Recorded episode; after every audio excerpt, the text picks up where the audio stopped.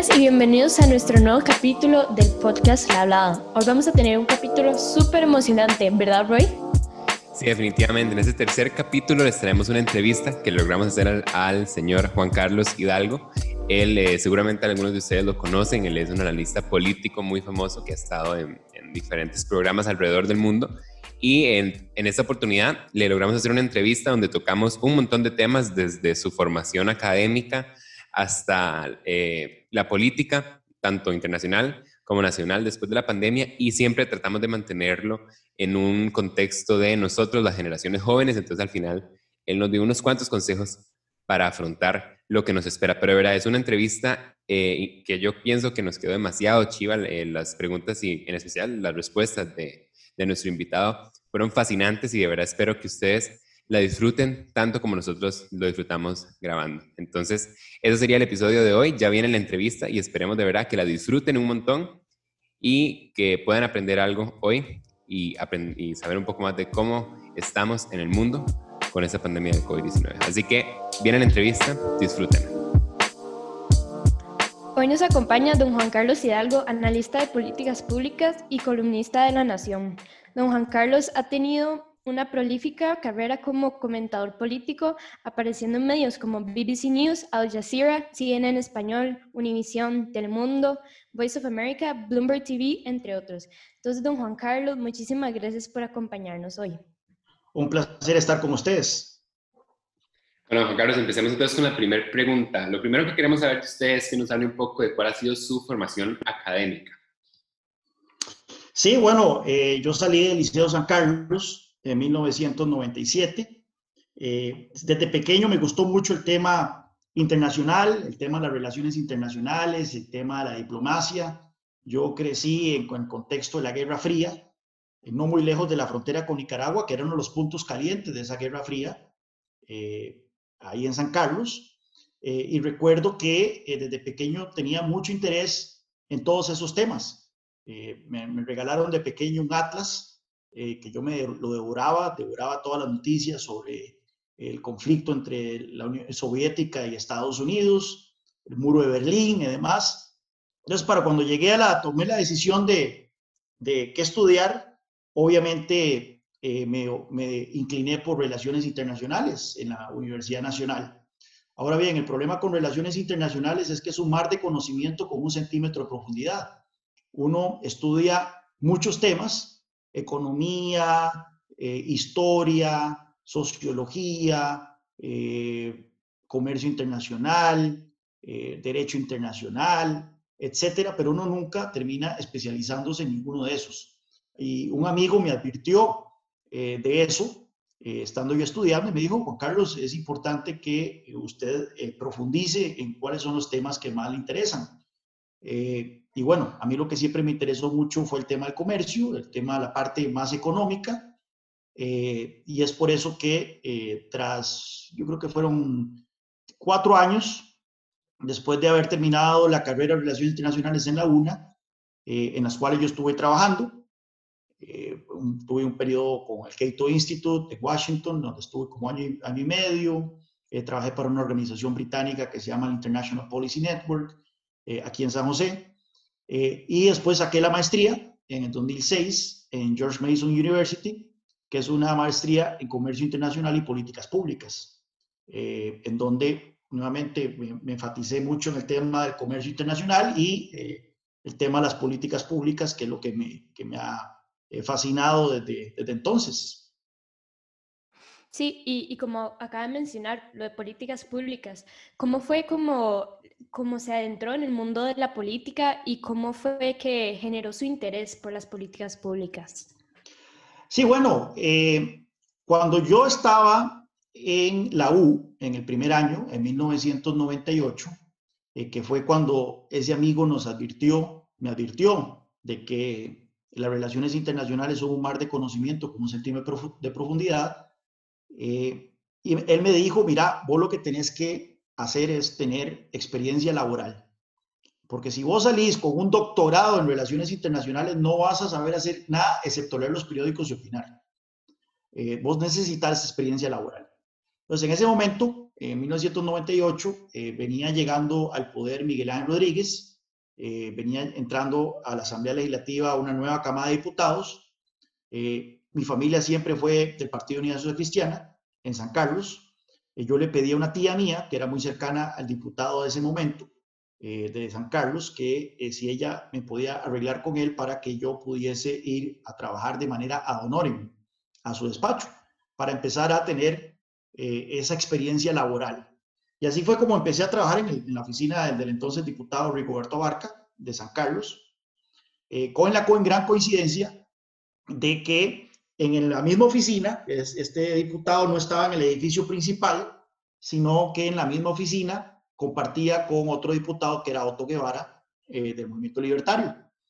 Eh, y bueno, de, tanto compartir eh, áreas comunes en esa oficina con Otto, el almuerzo, etcétera, fui desarrollando un gusto por su discurso liberal y terminé pasándome a trabajar más bien con Otto. Y estuve con Otto tres años trabajando también ahí a Honorio en la Asamblea Legislativa eh, y durante ese tiempo fue cuando eh, empecé a eh, empaparme más sobre el impacto de la política pública, o sea, el, desarrollo de cómo se hacen las leyes, pero no solo cómo se hacen las leyes, sino cuál es el impacto de las leyes sobre la, la, economía, sobre el trabajo, sobre la calidad de vida de las personas. Durante esa época también, a través nuevamente de, del trabajo que estaba haciendo con Otto Guevara, eh, me eh, enteré de un instituto en Estados Unidos que se llama Cato Institute. Él fue el que me habló de eso, de, ese instituto, de ese instituto. Yo empecé a, me hice muy fiebre de la página web de ellos en español. Eh, luego fui a hacer una pasantía en Washington. Fue con otro think tank, no fue con Cato, pero fue con otro think tank. Y después de esa pasantía ya me había graduado yo como en, en Relaciones Internacionales en la UNA eh, esto fue en el 2002. Eh, ya después de haber hecho esa pasantía de tres meses en Washington, se dieron las circunstancias para que me pudiera yo quedar trabajando en Washington con el Cato Institute, manejando su página web en español. Eh, la misma que yo leía cuando era el, el, asistente de Otto en la Asamblea Legislativa. Y bueno, ahí ya me quedé un año y medio en Washington y fue cuando ya desarrollé mi pasión por el tema de las políticas públicas al estar trabajando en un instituto dedicado a eso. Sí, muy interesante, don Carlos. Y bueno, ahora que habla esto de, de, cuando usted estudió relaciones internacionales y eso, en realidad esa era, eh, personalmente fue, esa fue mi primera opción de carrera. Entonces yo en el colegio tiene un programa donde nosotros hacíamos pasantías. Entonces yo fui a, bueno, trabajar entre comillas, solo fueron tres días a la Cancillería, a Donorem, y entonces yo vi todo eso, cómo funcionaba. Y entonces, don Carlos, yo no sé cuántas veces a mí me han dicho exactamente lo que usted dijo que las relaciones internacionales, a mí me decían que uno aprende de todo, pero al final uno no sale experto en nada, ¿verdad? Y yo tengo otros compañeros que también les encantaría estudiar relaciones internacionales, pero tienen esa misma duda. Entonces, antes de seguir a la siguiente pregunta, don Carlos, ¿cuál es su consejo para una persona como, como yo, mis compañeros, que nos interesan las relaciones internacionales, pero en realidad no estamos tan seguros de, de estudiar esa carrera desde un principio por esas precauciones que nos han dicho? Bueno, yo el otro día estuve de hecho viendo el programa de la UNA y yo creo que ya la carrera de relaciones internacionales como tal ya no existe. Eh, por lo menos en la Universidad Nacional eh, se han hecho dos carreras. Una es comercio internacional y creo que la otra no me acuerdo cómo se llama, pero como que ya ha habido una especialización. Antes la especialización se daba a nivel de licenciatura eh, y de maestría, pero ahora hay una especialización ya desde el nivel del bachillerato.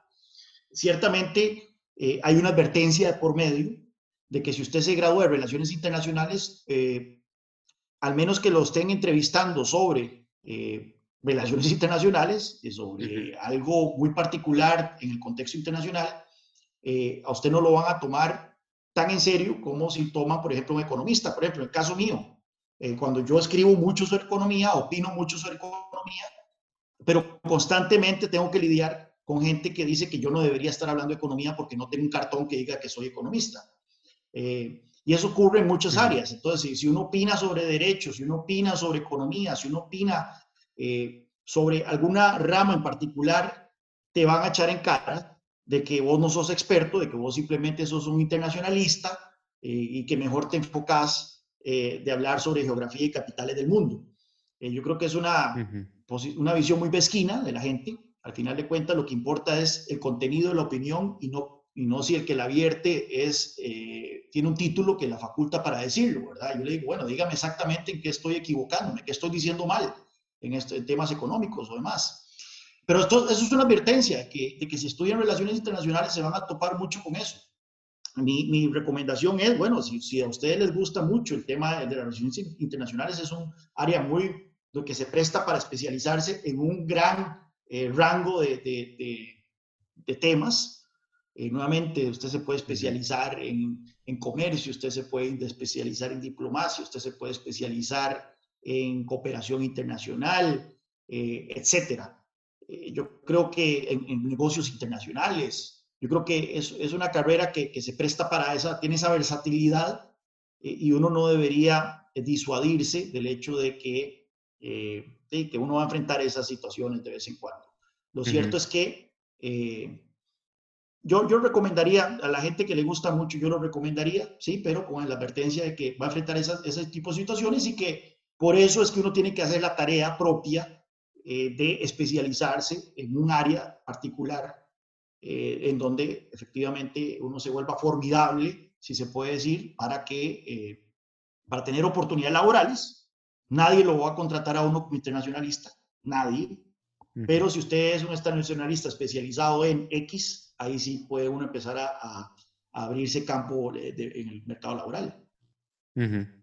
Sí, por ejemplo, en la Universidad Nacional, que es donde yo, yo he estado viendo esta carrera, eh, una que me llama mucho la atención se llama, eh, bueno, se lo dijo él, se llama como, creo que el nombre propio de la carrera es Comercio y Negocios Internacionales. Esa me parece que es una carrera súper interesante y bueno, si hay una, algunos estudiantes que en este momento estén escuchando que les interesa más o menos de esto de lo que estamos hablando, les recomiendo bastante ir a ver el, en, la, en la UNA el programa de, de, la carrera porque ahí trae específicamente qué economía se ven y qué derechos se ven y todo eso. Entonces, eso sí es un súper tip para las personas que les, que les interese que les interese esa, esta carrera. Pero sí, bueno, especializarse. Carlos... Y, no, y, y, para, para interrumpirte ahí, eh, un, yo creo que un error que se comete muchas veces, eh, la, bueno, el tema de la titulitis, que ya estamos hablando, pero entonces muchos jóvenes eh, no han terminado de graduarse eh, del pregrado y ya están pensando en sacar una maestría, ¿verdad? Y yo creo que en, un, en una carrera como Relaciones Internacionales, el consejo que me dio en su momento este amigo es un consejo muy valioso. La experiencia laboral cuenta tanto como el título en la pared. Así que si van a meterse a estudiar eso y mientras están en la universidad pueden al mismo tiempo trabajar, y, y, y nuevamente, aunque sea sacando fotocopias, ya yo, yo, yo llegué literalmente a la oficina de, del diputado este Rigoberto Barca a ofrecerme a, a, a contestar las cartas que le llegaban eh, pidiendo bonos de vivienda y demás en ese tiempo. Eh, y ello, yo lo que quería era la experiencia laboral, lo que es estar en una oficina. Y vea, por, por las situaciones que viví, terminé más bien pasándome a la, a la acera del frente y, terminé, y, ahí se me abrieron otras posibilidades con el Cato Institute y terminé en Washington trabajando. Uh -huh. Entonces, eh, ir a, a, trabajar a una ONG, ir a trabajar a alguna eh, entidad del Estado de manera de honoren, aunque sea de honoren, etcétera, eh, es, una, es una experiencia muy importante eh, que puede abrirle muchas puertas a uno en el futuro eh, en términos laborales. Sí, definitivamente. Y entonces, don Juan Carlos, pasemos entonces ahora a un tema más actual. A mí me gustaría que ese episodio también con, con toda su experiencia y con todo su conocimiento, que podamos hablar un poco de lo que es el contexto, tanto nacional como internacional, en el que nos encontramos con lo que es la pandemia de, del coronavirus. Entonces, la primera pregunta, lo que me gustaría preguntar es, a nivel de política, ¿usted cuál cree que será el impacto de esta pandemia en la política internacional? Empecemos internacional. ¿Cómo cree que usted, cómo cree que vaya a cambiar la política internacional después de esta pandemia? Bueno, hay toda una discusión desde el punto de vista político y desde el punto de vista económico.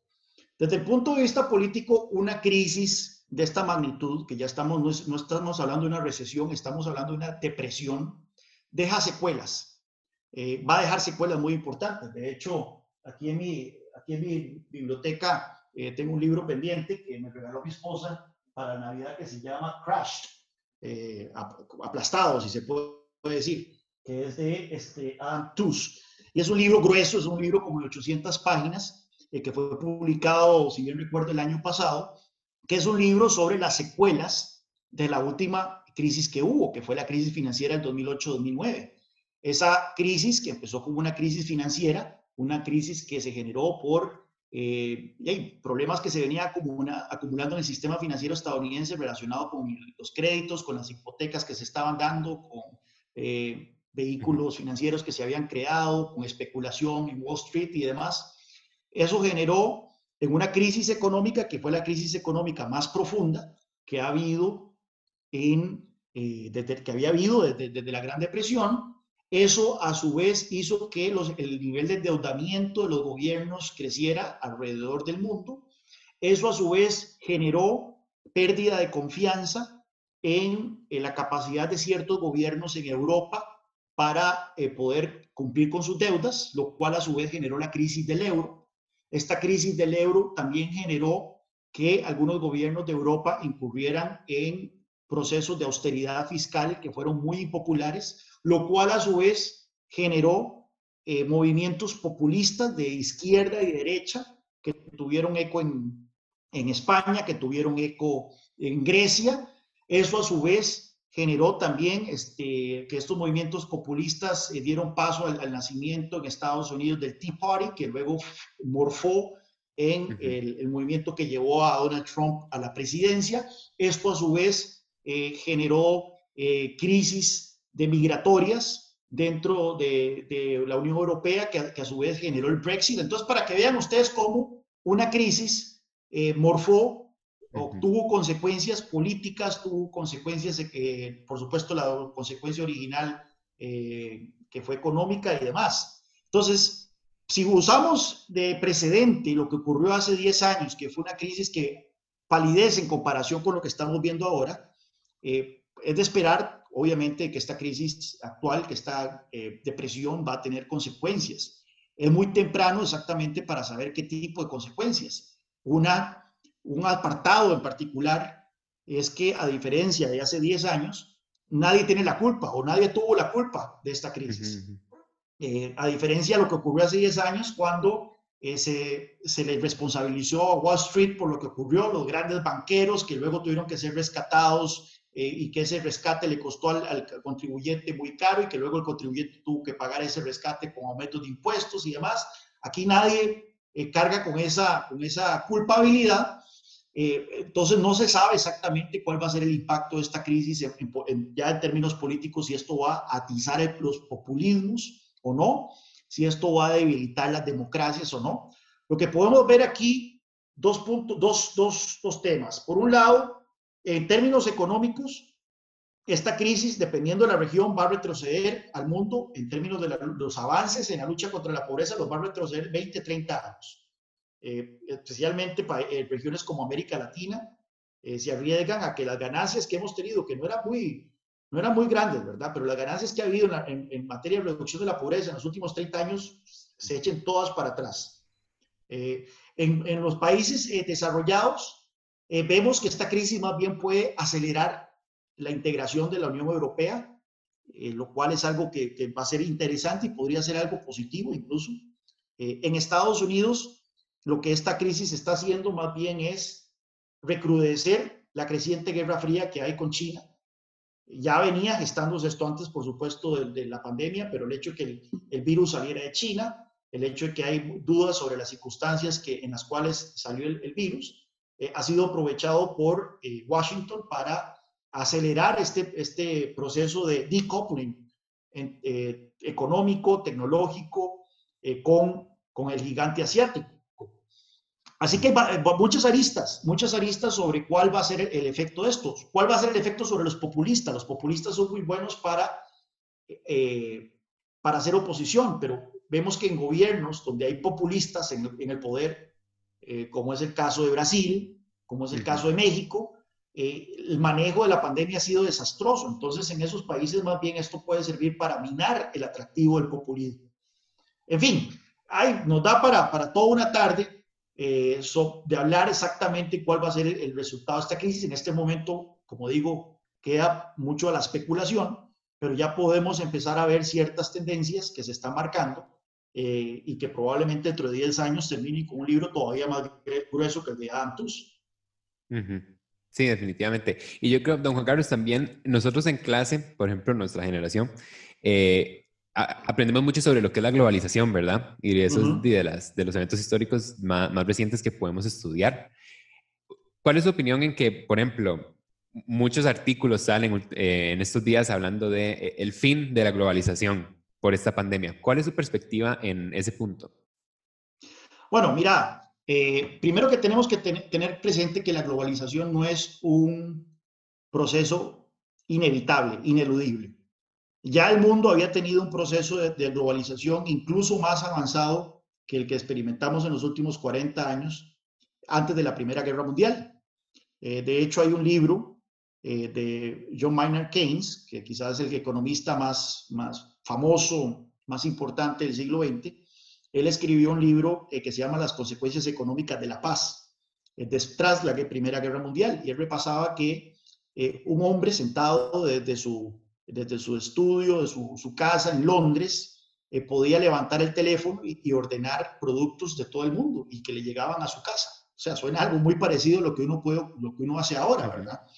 y luego vino la Primera Guerra Mundial, que nuevamente, y él escribió esto después de la, de la Primera Guerra Mundial, donde él más bien advierte de que el Tratado de Versalles y los términos económicos que se le impusieron a Alemania iba a generar mucho malestar eh, y que eso podría generar en, una, en otra guerra y que fue efectivamente lo que ocurrió. Eh, vimos que la década de los 20 eh, fue una década, sí, de alto crecimiento económico en Estados Unidos, pero también del surgimiento de los populismos en Alemania, en Italia, que dieron paso a los nacionalismos, a los autoritarismos, al fascismo, al nazismo, y que finalmente en 1938, 39 eh, termina en, la, Segunda Guerra Mundial. Eh, entonces, eh, el proceso de globalización es un proceso que es revertible y eso es algo que tenemos que tener mucho cuidado. lo que estamos viendo que probablemente ocurra con esta, con esta crisis es que después de la crisis del 2008-2009, entra, entramos en lo que The Economist ha hablado como globalization, en lugar de globalization, es globalization. ¿Qué quiere decir? Que veníamos con un ritmo de crecimiento de los flujos comerciales, de los flujos de inversión, eh, de los flujos financieros, eh, que, era un flujo, eh, que era un crecimiento bastante robusto hasta el 2008-2009. Después de esa crisis, lo que vimos es que esos flujos volvieron a crecer, pero ya no al ritmo que venían creciendo antes del 2008-2009. Globalization, o sea, un proceso integración económica eh, más eh, endeble, más débil. Y lo que ahora se está hablando, este, eh, en, tras de esta crisis, es un proceso de desglobalización, deglobalization. ¿Qué quiere decir? Que muchas empresas están ahora cuestionándose las virtudes de tener cadenas de producción tan tan expandidas alrededor del mundo, pero principalmente tan expuestas al Asia. Eh, el surgimiento de China es algo que la humanidad nunca ha visto y nunca más va a volver a ver. Eso, y es que es, importante que nosotros, que muchas veces perdemos eh, el contexto, ¿verdad? Eh, de la, de la, del mundo en que estamos viviendo, la, la situación que estamos viviendo. Desde 1980 a la fecha, más de 800 chinos han salido de la pobreza. Un fenómeno de esa naturaleza nunca antes había ocurrido en la historia de la humanidad y nunca más va a volver a ocurrir. Entonces estamos viviendo circunstancias excepcionales. Y ese surgimiento de China ha sido muy rápido y es algo que ha tenido repercusiones y ramificaciones en todo el mundo. Eso fue lo que creó, por ejemplo, una este, un ciclo, un superciclo de materias primas. Entre el, 2000, entre el 2002 y el 2014 el precio de las materias primas se disparó. Petróleo, eh, eh, cobre, entre otros productos, y esto hizo, por ejemplo, que América Latina creciera a un ritmo que no había visto desde hace muchos años. Esto sacó de la, pobreza a otro montón de gente alrededor del mundo, etc. Entonces, eh, el hecho de que China haya surgido, en este momento la clase media de China es más grande que la población entera de Estados Unidos. Y esto ha hecho entonces que muchas empresas estadounidenses, muchas empresas europeas eh, hayan establecido operaciones en China o, cerca de China eh, para abastecer lo que es un mercado eh, cada vez más creciente. ahora con esta pandemia y con la creciente Guerra Fría 2.0 entre Washington y Beijing, muchas de estas empresas están cuestionando las virtudes de estar muy expuestas al mercado chino, precisamente por estas rivalidades entre los dos países, por la amenaza que Estados Unidos ponga aranceles sobre China, eh, corte flujos de inversión y demás. Entonces, eh, lo que se está hablando es de que muchas de estas empresas van a buscar regresar a mercados, a, mercados o países más cercanos a su, a su base. Eh, no necesariamente volverán a Estados Unidos, aunque las autoridades en Washington eso es lo que quieren incentivar, de que muchas de estas empresas vuelvan a poner sus fábricas en Estados Unidos, pero probablemente entonces vuelvan, se establezcan en países cercanos a Estados Unidos o Europa. Eh, por eso es que yo creo que se está abriendo una oportunidad muy importante para Costa Rica eh, para aprovechar lo que se está llamando como nearshoring, es decir, que estas empresas se están acomodando cerca de su país de eh, matriz.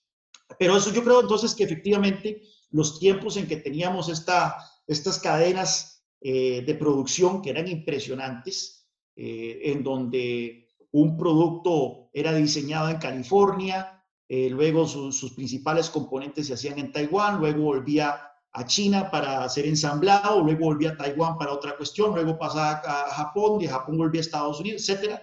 Eso este, es probable que se haya perdido, se vaya a perder eh, de manera irreparable, por lo menos en el mediano plazo, y que entonces ahora vamos a tener, eh, ojalá que en un periodo de, desglobalización como abierta y Economist, yo siento que el proceso de la globalización es un, un fenómeno que ha sido muy eh, provechoso y muy beneficioso para la humanidad, eh, pero sí esas, esa, va a haber una partitura eh, global a partir de esta creciente guerra fría entre lo que es Occidente, en donde está Estados Unidos, muy probablemente la Unión Europea, y lo que va a ser un polo alternativo que va a ser China y tal vez otros países en donde no se van a estar viendo cara a cara en materia económica ni en materia de cooperación. Y usted había mencionado como, digamos, toda esta situación económica puede tener una consecuencia probablemente más grande en América Latina. Entonces, hablando de esto, ¿cómo cree que esta pandemia le puede afectar a Costa Rica y asimismo todo lo que es políticamente las elecciones del 2022? Bueno, es, es complicado porque el país venía eh, de una década perdida, si se puede decir. Si ustedes ven cualquier indicador importante en términos sociales o económicos, verán de que Costa Rica en el 2000, en el 31 de diciembre del 2019 no estaba mejor que el 1 de enero del 2010.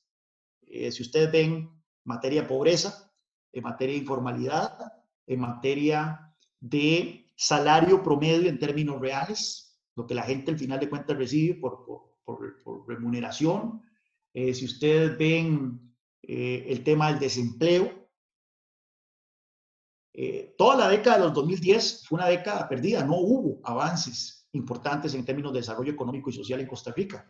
Entonces veníamos con una situación precaria, porque hay que llamarlo como tal, y nos cae ahora la peor crisis que el país ha vivido en 40 años, en donde ya estamos con niveles de desempleo del 24%. Habrá que ver cuál es el impacto de esto en la pobreza, pero recordemos que tenían una pobreza del 21-22%, que era el mismo nivel de pobreza de 1990. Es un tema que no hemos logrado bajar desde hace 30 años. Este, y esto es probablemente que dispare la pobreza, que, que sabe, un 25%, un 30%.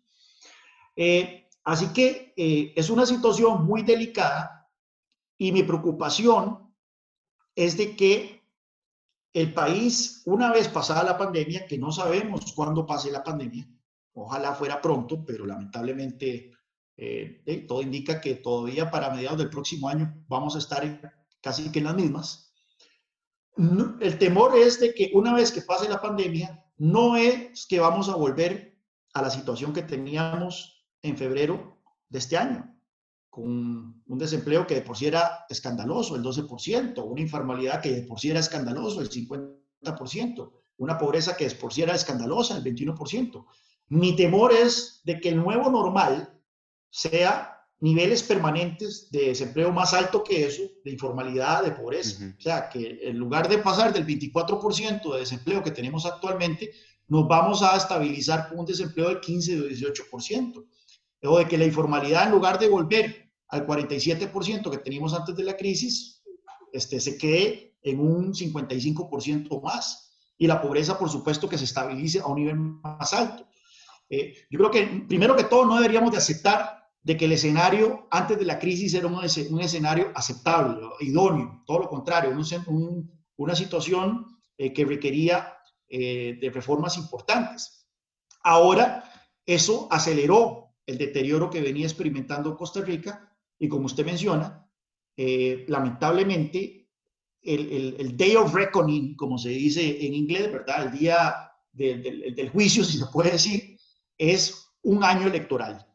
Eh, vamos a encontrar una población, y discúlpenme el término, bien cabreada, un electorado muy enojado, y lo estamos viendo hoy en día con, con muchas cosas. Por ejemplo, veamos la vacación del presidente Alvarado, las reacciones que está teniendo. Entonces, va a haber un ánimo muy eh, álgido eh, por parte del electorado que no sabemos hacia dónde se va a canalizar ese enojo. O sea, va a haber, la, la, población va a estar enojada, va a estar enojada por el desempleo, va a estar enojada por la falta de oportunidades, va a estar enojada por el empobrecimiento generalizado eh, de la población. Y mi temor, mi temor es de que esto es caldo de cultivo para el populismo, eh, de que es, de que este, este enojo se podría canalizar de una manera positiva hacia un mensaje reformista. Yo siempre he usado, y no sé si ustedes han oído el término, nadito de perro, eh, que yo creo que eso es eh, lo que ha caracterizado a Costa Rica por muchos años. Ustedes han visto un, perro ¿verdad? nadando, que, que, se mueve y se mueve, va, pero va como un, a un metro por, por hora. Eh, pues bueno, este enojo se podría canalizar, que es lo que a mí me gustaría, hacia que el electorado, la opinión pública diga, bueno, basta ya de nadito de perro, este país necesita dar un giro de 180 grados en sus políticas económicas eh, y apostarle al desarrollo, apostarle a la competitividad, apostarle a la generación de empleo.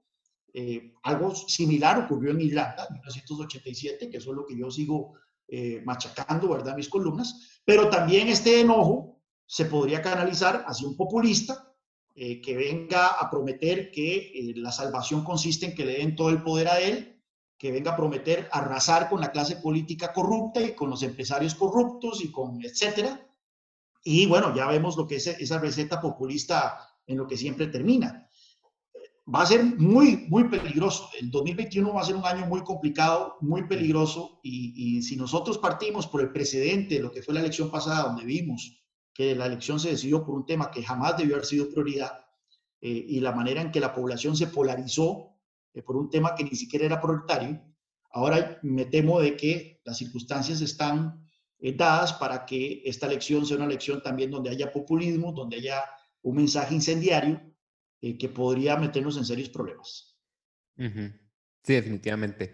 Y bueno, vamos a ir en este momento a un intermedio pero cuando volvamos, lo que vamos a hacer es todo eso que estábamos hablando de cómo la pandemia está afectando tanto a nivel internacional como nacional, vamos a contextualizarlo en lo que son nuestras generaciones, lo que es, bueno, la generación Z a la que nosotros pertenecemos. Entonces, luego del intermedio vamos a hablar de eso. ¿Cómo es que esta pandemia y sus efectos nos van a afectar a nosotros, las generaciones más jóvenes? Entonces, quédense con nosotros que luego del intermedio seguimos con la entrevista a don Juan Carlos Hidalgo.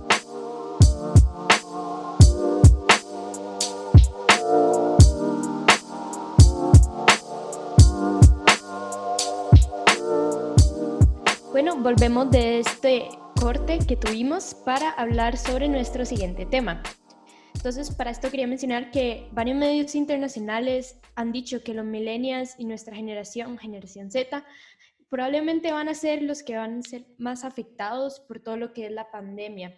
Entonces, digamos, yo, eh, Roy, todos mis compañeros, ¿cómo que podemos, digamos, eh, saber sobre esto? ¿Cómo pinta el futuro laboral para generaciones eh, con todo esto de la pandemia y cómo podríamos como evitar que nos afecte a nivel personal? Bueno, antes de la pandemia, Costa Rica tenía la tasa de desempleo juvenil más alta de Centroamérica, a un 30%. Eh, esto va a acrecentar ese fenómeno.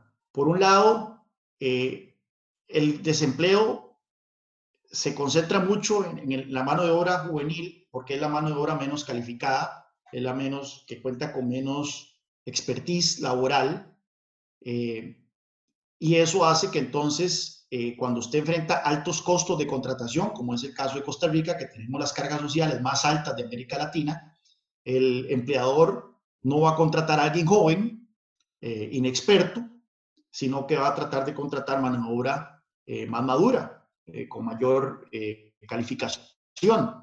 Entonces, eh, si mantenemos las cargas sociales tan altas como las tenemos actualmente, o si estas incluso continúan aumentando, y vean ustedes las noticias de que el sistema de pensiones de la caja va vía hacia la quiebra y esa quiebra se está acelerando por esta crisis, de que el seguro de salud de la caja este, también enfrenta a serios aprietos, entonces esto va a hacer que las presiones por aumentar aún más las cargas sociales sean muy fuertes y esto va a atentar entonces contra la empleabilidad de la mano de obra joven. Por otra parte, la crisis también está afectando la educación que ustedes han recibido, o por lo menos que muchos jóvenes han recibido. Tal vez la educación en el sector eh, privado no se ha visto tan afectada como si en el sector público. Vea que hace poco salió una noticia en la Nación de que 500 mil muchachos están recibiendo clases a partir de WhatsApp y, fotocopias. Y en muchos de esos casos eh, dicen que los profesores hasta duran 15 días contestando un WhatsApp. Entonces, eh, esta generación va a tener un impacto muy eh, mensurable en, su, en, la calidad de educación que recibieron, en las habilidades que, que puedan desarrollar, eh, y esto los va a afectar eh, sin duda alguna en, en el mercado laboral. yo creo que nuevamente el, el tema, si nosotros vemos cuál es el secreto para poder conseguir un, un empleo en Costa Rica es tener un título, o sea, saber inglés, eh, tener un título, eh, ojalá en una carrera eh, que es una carrera cotizada en el mercado, y ahí más bien no hay desempleo, ahí más bien las empresas están compitiendo fuertemente por, esos, por esa mano de obra, al punto que los salarios están creciendo de una manera vertiginosa. Y eso es una de las razones por las cuales eh, Costa Rica enfrenta una creciente desigualdad. No es la única, pero es una de las, las, de, las, de las razones, porque por un lado tenemos un grueso de la población que no terminó la secundaria, eh, no, desarrolló habilidades y queda entonces sumergida en el desempleo y la informalidad por el tema de las altas cargas sociales.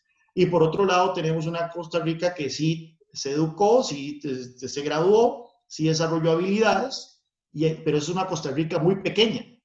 Y ahí la competencia por mano de obra es muy fuerte y esto está haciendo entonces que los salarios eh, crezcan de una manera muy rápida. Entonces, el secreto es, eh, para, para, los, para los que sí pueden, por supuesto, terminar sus estudios, eh, especializarse, sacar la universidad, sacar el inglés y de todo, y eso es una clave, eso es un, una clave para, para, el éxito, para conseguir trabajo, pero sí debe preocuparnos el grueso de la población, principalmente la, los muchachos que van a la educación pública, eh, que no van a tener esas mismas oportunidades que los muchachos que están en la educación privada. Sí, definitivamente.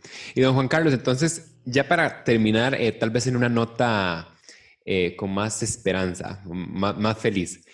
Don Juan Carlos, ¿cuáles serían sus consejos para los estudiantes que nos pueden estar escuchando en este momento, para esas generaciones más jóvenes de las que usted estaba hablando hace poquito acerca de que van a ser eh, afectadas eh, en gran medida. ¿Cuál es su consejo para personas como Jimena, como yo, nuestros compañeros, que, por ejemplo, nosotros salimos este año de colegio y vamos a estudiar y en unos tres, cuatro años posiblemente ya estaremos trabajando? ¿Cuál es su consejo para nosotros?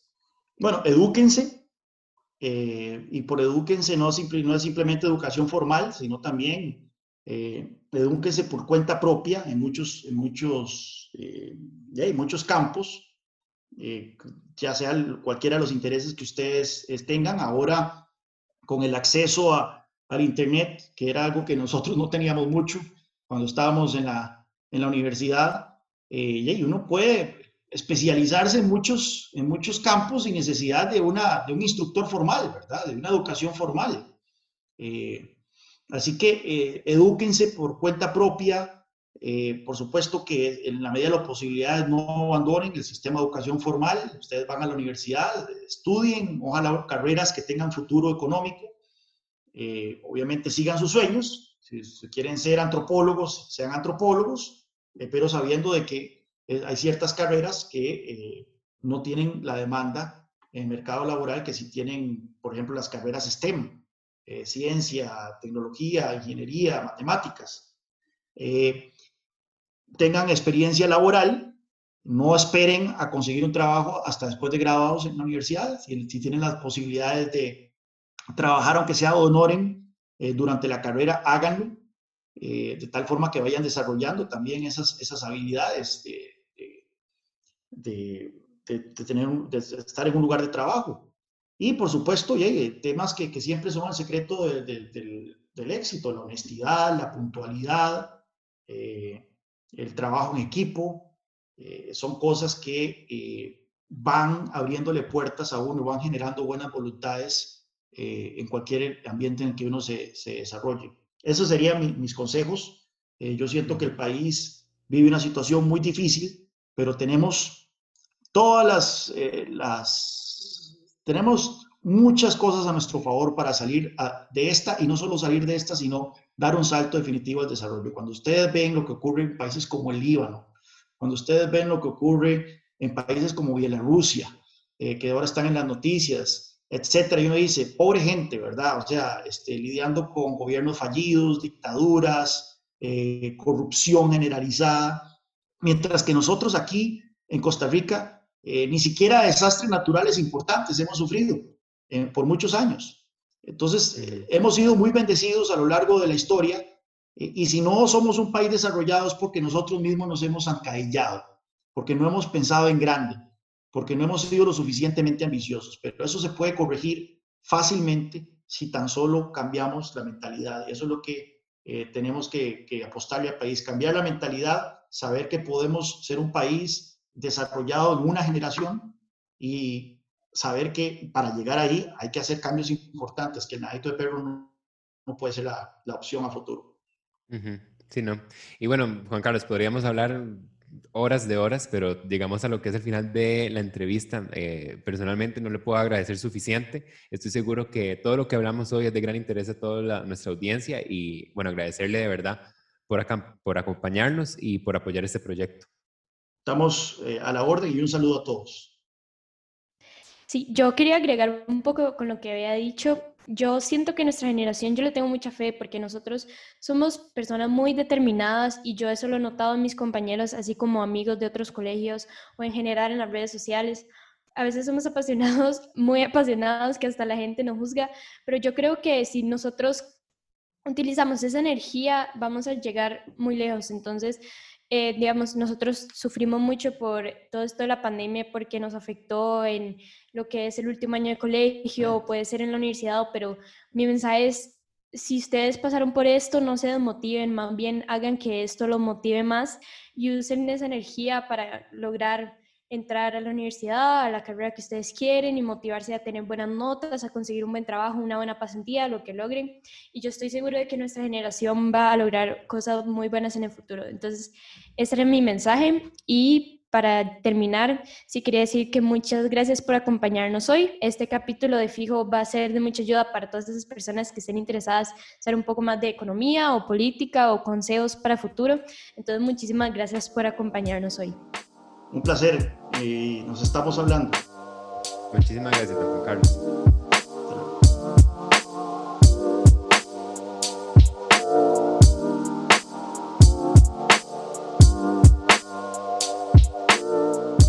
Bueno, esa fue nuestra entrevista con Juan Carlos Hidalgo, de verdad, una entrevista que siento quedó increíble y espero que ustedes la hayan disfrutado tanto como nosotros.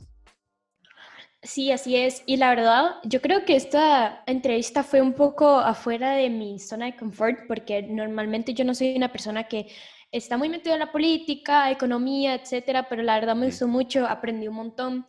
Me gustó mucho el enfoque que le pusimos en concentrarnos en nuestra generación, en cómo el coronavirus, todo esto está afectando nuestra generación, nuestro futuro laboral o em, nuestro futuro académico. Y me gustó mucho que también tuviéramos como unas unos tips, como decirlo así, para que nosotros podamos sobrevivir todo esto y, cómo vamos a hacer para poder controlar todos estos problemas y hacer que nuestro futuro laboral no sea afectado por todo eso.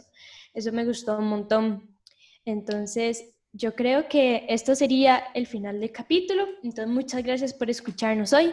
Y recuerden que las próximas semanas vamos a tener otros capítulos parecidos a estos con unas entrevistas muy chivas que estoy segura que les van a gustar mucho para que estén atentos y que se queden con nosotros. Muchas gracias. luego.